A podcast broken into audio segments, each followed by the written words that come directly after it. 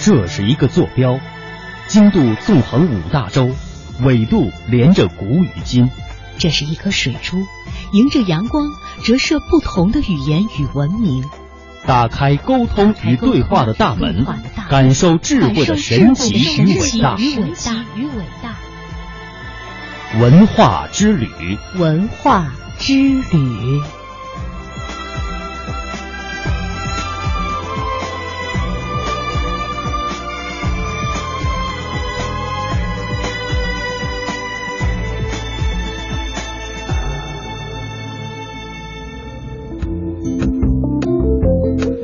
欢迎各位继续收听中央人民广播电台香港之声数码广播三十二台的文化之旅，我是谢哲。各位好，我是文艳。接下来的时间继续为各位播出系列专题节目《历史传奇》，搜索古今中外文化经典，探寻大千世界奇闻渊源。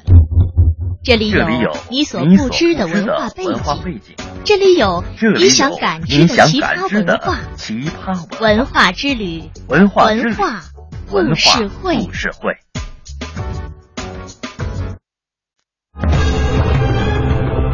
那听起来很像神话的记载，可信吗？为什么会发生？是怎么发生的？那里有什么特殊的东西在吸引着他们吗？他们为什么要这么做？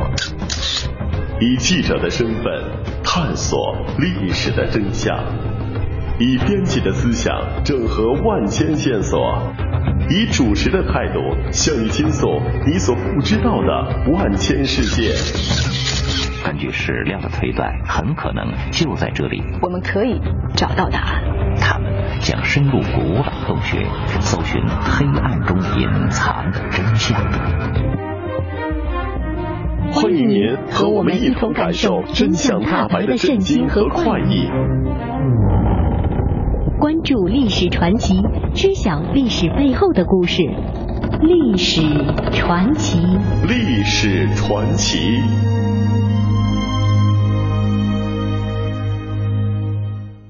欢迎打开今天的历史传奇。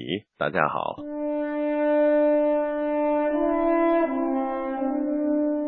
一九四五年八月六日。美国总统杜鲁门断然下令，向日本广岛投掷了人类历史上的第一颗原子弹。八月十五日中午，整个世界都从广播中听到了日本天皇亲自宣布日本无条件投降的消息。九月二日，日本投降仪式正式在美国军舰密苏里号上举行。至此，不可一世的日本帝国主义。正式向世界人民无条件投降了，第二次世界大战也随即宣告结束。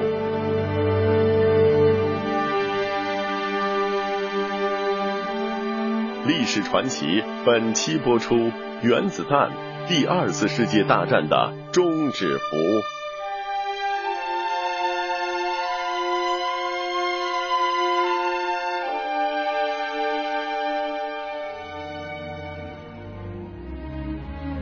一九四五年初，第二次世界大战已经接近尾声。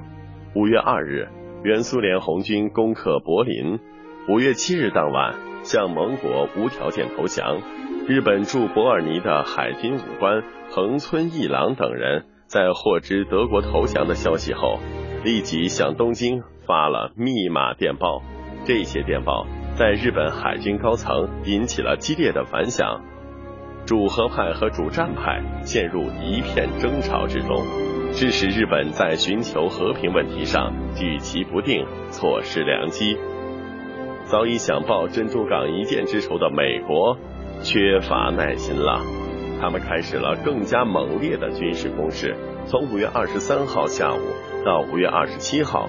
美国轰炸机针对东京、横滨、大阪和神户等地区进行大范围、高密度的轰炸。与此同时，美国本土正在加紧被称作“曼哈顿计划”的原子弹试验进程。在新墨西哥州阿拉莫戈多进行原子弹试验已经进入最后阶段。要不要对日本投放原子弹，这是直接影响二战局势的重大问题。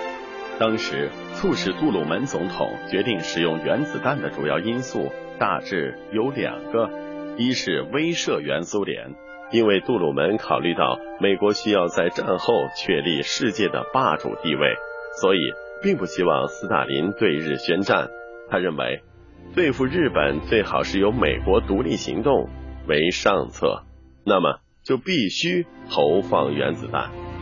第二是威慑日本。尽管日本的国家和军队都处于困境之中，但是日本军国主义者仍然和过去一样不肯投降，决心抵抗到底。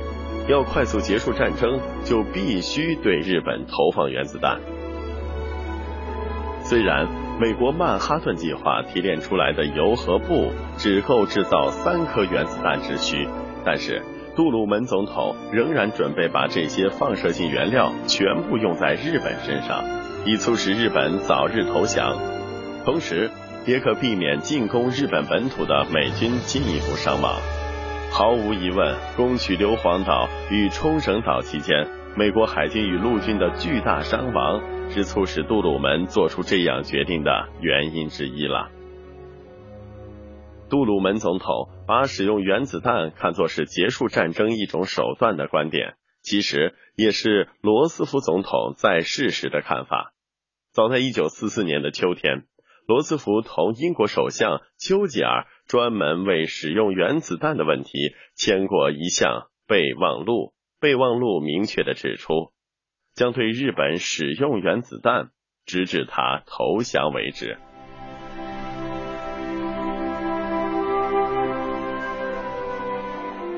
二战后期，美国已经是内外交困。由于前任总统罗斯福突然逝世，杜鲁门接任总统时显得非常仓促。上任后不久，杜鲁门就试图通过外交渠道，看看是否有必要举行一次美苏英三国的高级会议，来讨论如何结束战争以及战后的利益瓜分问题。著名的波茨坦会议。就是在这样的背景之下产生的。杜鲁门知道，会议上能否成功的按照自己的意图解决问题，在很大程度上需要借助在阿拉波戈多进行的原子弹试验的力量。他无意公开利用原子弹作为讨价还价的工具，但是他确信，有了威力无比的原子弹撑腰。他就不需要在棘手的外交问题上做出不属于美国人性格的让步。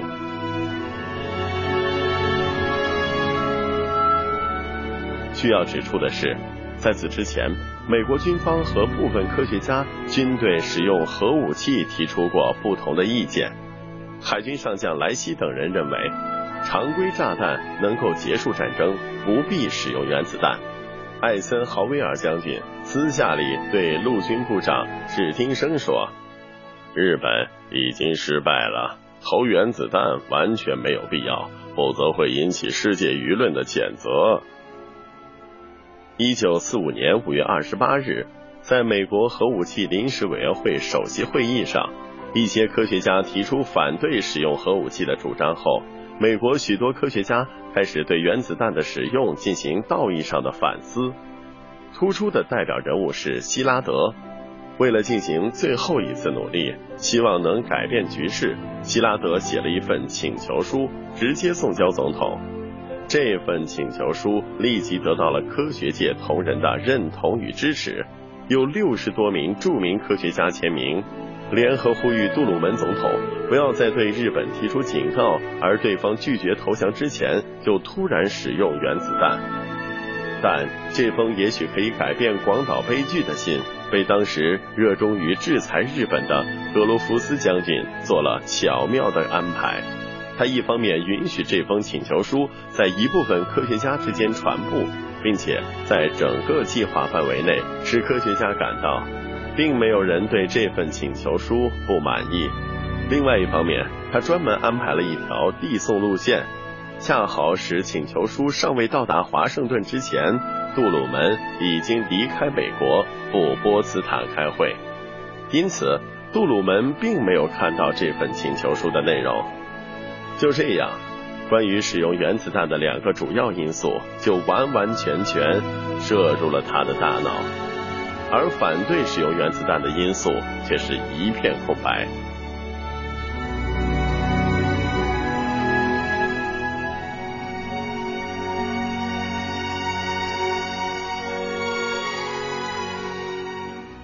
七月十六日凌晨，第一颗试验用原子弹在波茨坦会议召开之前的一天爆炸成功了。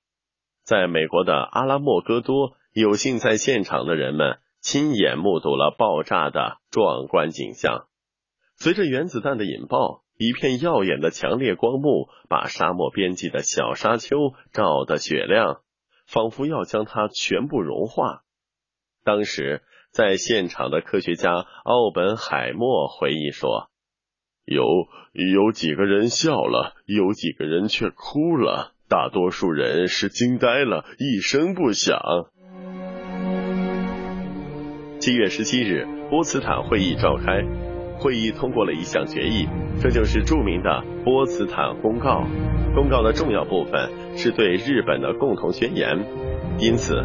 也就成为反法西斯同盟国对日本法西斯发出的最后通牒，通告日本政府立即宣布所有武装部队无条件投降。公告在七月二十六日发出，不料日本政府却麻木不仁，置若罔闻。铃木首相竟说：“不予理睬，只有完成战争。”铃木挑战的言行又一次把日本推向了不可挽回的大灾大难之中。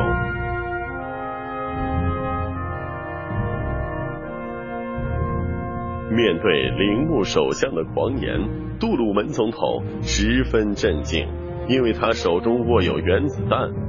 他准备立即由美国独立结束远东战争，向日本甩出这最后一张足以令世界颤抖的王牌。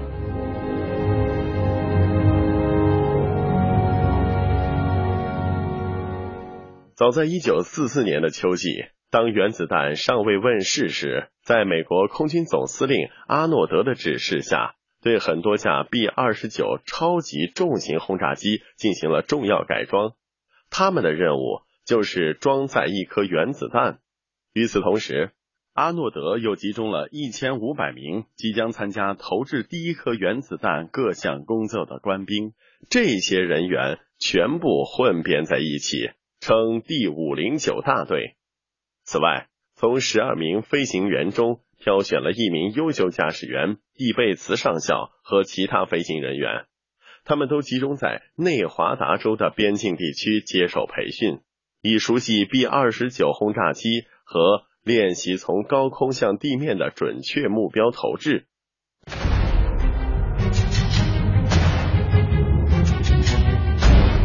一九四五年八月六日，杜鲁门总统断然下令向广岛投掷第一颗原子弹。此时，美国空军早已经做好了一切的准备。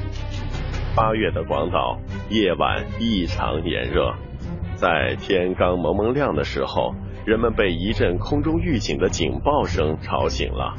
广岛高空中出现了三架美国飞机。九点十四分十七秒，B 二十九轰炸机上的视准仪对准了广岛一座桥梁的正中时，自动装置被打开。六十秒钟后，原子弹从打开的舱门落入空中。这时，飞机做了一个一百五十五度的转弯，俯冲下来。一瞬间，飞机高度下降了三百多米。这样做是为了尽量远离爆炸地点。四十五秒钟后，原子弹在离地六百米的空中爆炸，一团酷似蘑菇的云雾开始上升。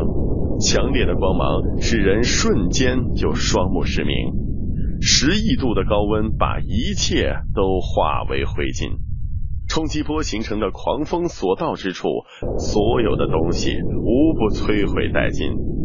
直接处在爆炸中心的人和物，像原子分离那样全部分崩离析，没有留下任何痕迹。离中心远一些的地区。可以看到，在一刹那间被烧毁的人体残骸；更远一些的地区，有些人虽然侥幸活着，但却严重烧伤。在十六公里以外的地方，人们仍然能够感到灼热的气流。广岛不复存在了，一二十万人死于爆炸中和后来的原子病。放射雨使这些人在之后整整二十年中缓慢的走向死亡。一九四五年八月六日这一天，杜鲁门总统向日本政府发出另一份通牒：立即无条件投降，否则将从空中以地球上前所未有的毁灭武器将日本彻底毁灭。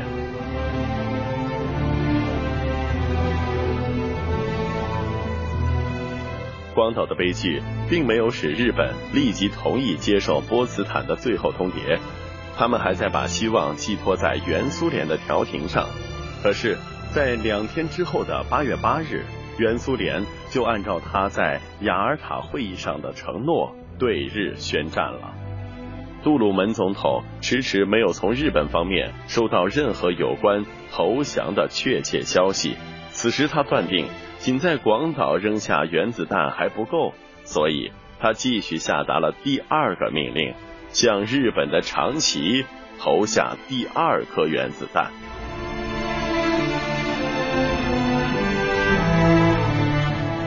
八月九日中午十二点零一分，第二颗原子弹被投掷在长崎市区。这枚炸弹原定的目标是小仓。由于小仓当天低云多雾，所以是长崎遭受灭顶之灾，十万人在核裂变中死亡或者残废。其实，当广岛落下第一颗原子弹后，在八月七日，日本参谋本部有关人员组成的调查委员会就已经奔赴广岛调查事实真相。调查结果实际上足以让日本产生足够的恐惧感。并对此做出快速的反应，但此时此刻，日本已经失去了进行迅速决策的能力。在日本做出战败承诺时，已经是杜鲁门发出最后通牒的两天之后了。此时，杜鲁门已经下令向长崎释放出第二颗原子弹。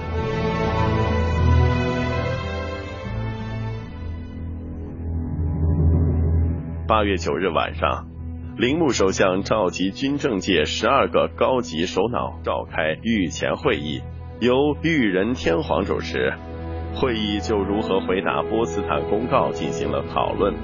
阿南等军事将领认为，日本还有能力抵抗，提出要接受波茨坦公告必须附带四个条件，即由日本自己审判罪犯，由日本自己实施裁军，盟军不得占领日本领土。日本的天皇地位不变，但是除了军事将领之外，其他人都赞同外向东乡的主张，即在不改变天皇统治国家大权的条件下接受这个公告。最后，东乡的提议被天皇采纳。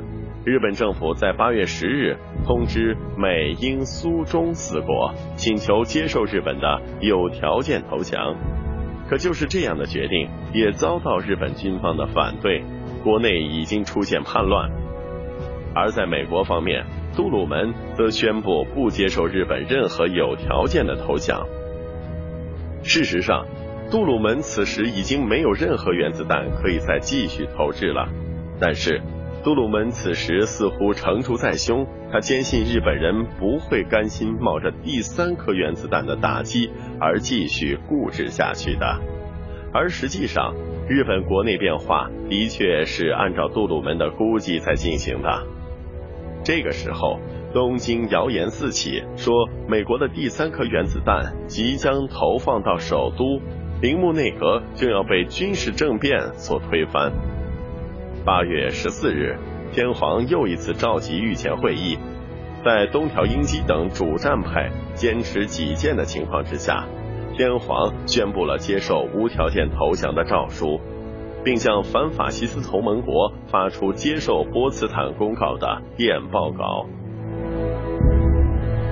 电文如下：日本政府荣幸的就美国、大不列颠、苏联和中国四国政府对日本政府八月十日关于接受波茨坦公告各项规定召回的复照，通知四国政府如下：天皇陛下已下诏接受波茨坦公告各项条款。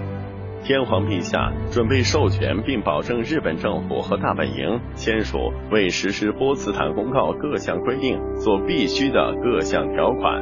天皇陛下还准备对日本陆海空及其所属的所有部队发布命令，停止战斗行动，放下武器，并发布盟军最高司令部队认为在执行上述条款中有必要发布的其他命令。八月十五日中午，整个世界都从广播中听到了日本天皇亲自宣布日本投降的消息。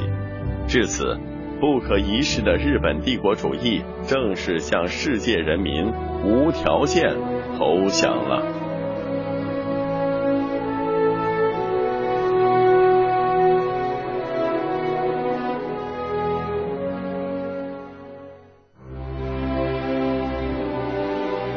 对于日本投降过程中原子弹所起的作用，至今争论不已。历史唯物主义者当然是反对唯武器论的，但是同时也不否定武器在战争进程中的重要作用。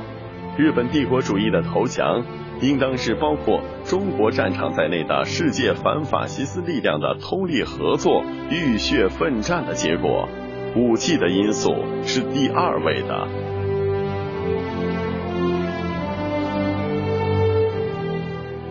杜鲁门决定投掷原子弹，从中国古代谋略来讲，实际上就是对造势夺胜的运用。大概的意思是，善于战胜对方的优秀指挥员，在于造成一种排山倒海的事态，借此来摧毁敌人的士气。攻破敌人的心理防线。美国在太平洋战场取得了跳岛作战胜利之后，于一九四五年六月间已经逼近日本本土，准备登陆作战。与此同时，中国战场也已经取得决定性的胜利。在这种背景下，两颗威力强大的原子弹在日本本土的连续爆炸，将日本国内的普遍惊恐推向极致。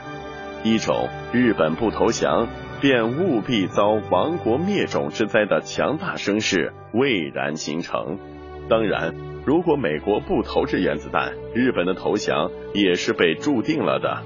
但是在时间上却可能要晚一些，美军也将会为此付出更大的伤亡。一九四五年。美国对广岛、长崎投掷原子弹的行动，在国际外交史上开启了用核武器进行恐吓威慑的先例，由此不可避免地牵动起世界工业化国家的核军备竞赛的狂潮，成为二战以后长达半个世纪冷战过程中的一项主要内容。即使到今天，在国际关系交往中，人们还不得不把拥有核武器当做国力军威强大的一种象征，当做一份十分重要的政治筹码和外交筹码。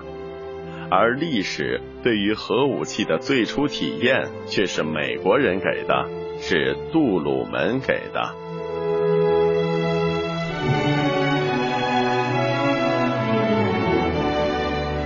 听众朋友。今天的历史传奇就到这里了，感谢您的收听，欢迎大家继续关注我们下一期的节目，再见。